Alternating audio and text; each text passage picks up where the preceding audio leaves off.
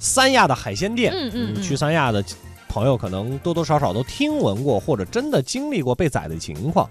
呃，从三亚市工商局得到消息，三亚市旅游警察啊查处了三亚凤凰桥园海鲜饭店和三亚凤凰新城渔家餐厅。嗯嗯，那这两家海鲜店呢，为了挣取高额的利润，在给客人选购海鲜过秤的时候呢，趁消费者不注意，呃，调高了电子秤重量的那个换算率。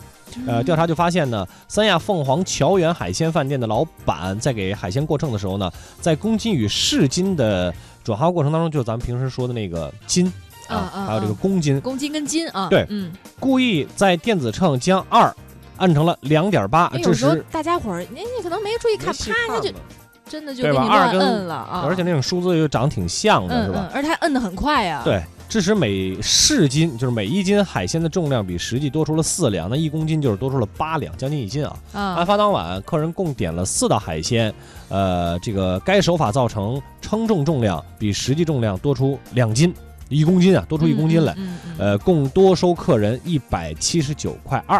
嗯嗯嗯那么两家海鲜店的这个欺客宰客呢，已经构成了欺诈消费者的违法行为。三亚市工商局依法对两家海鲜店做出了吊销营业执照的一个行政处罚。嗯，就是刚刚我们说这个一次性死亡，直接给你把那营业执照吊销了。对，后来这个执法人员还调查发现说啊，这个涉嫌欺诈的余家的餐厅还没有领哇，还是个无证经营，你看想看，想吊销执照木有。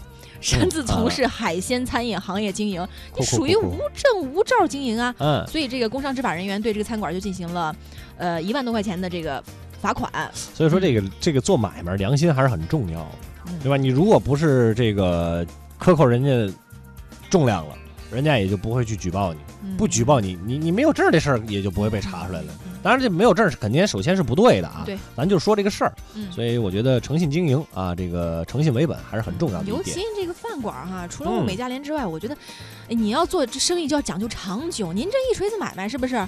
对，只要被大家发现，被顾客发现了，我觉得就就您您您这个信用就就就丢失了。这种骗的事儿，那可不，他们不就是为了一锤子买卖吗？嗯是不是？所以说，嗨，就让你一次性死亡，对吧？对吧？这个你送送你送你们一首歌吧，邓紫棋的《你你把我灌醉》。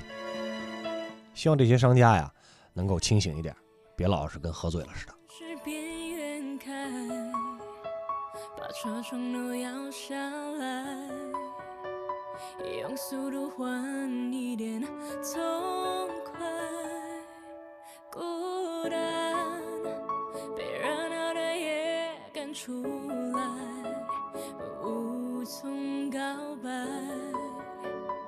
是你留给